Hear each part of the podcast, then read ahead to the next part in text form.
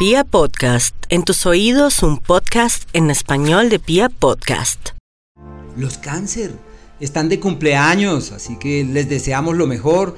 La familia Vibra eh, se une para reconocer su sensibilidad, su, su emotividad y su gran dependencia de las emociones para vivir, pero su nobleza y su grandeza de corazón en verdad no tiene parangón.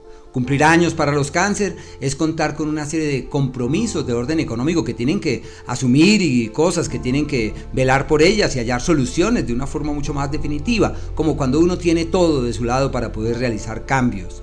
Mercurio, que también avanza por el signo de cáncer, es el referente de una época perfecta para estudiar y aprender otras cosas. En lo profesional, de cambios, de ajustes. Es una época donde pueden tomar las riendas de lo nuevo y generar cambios estratégicos o estructurales.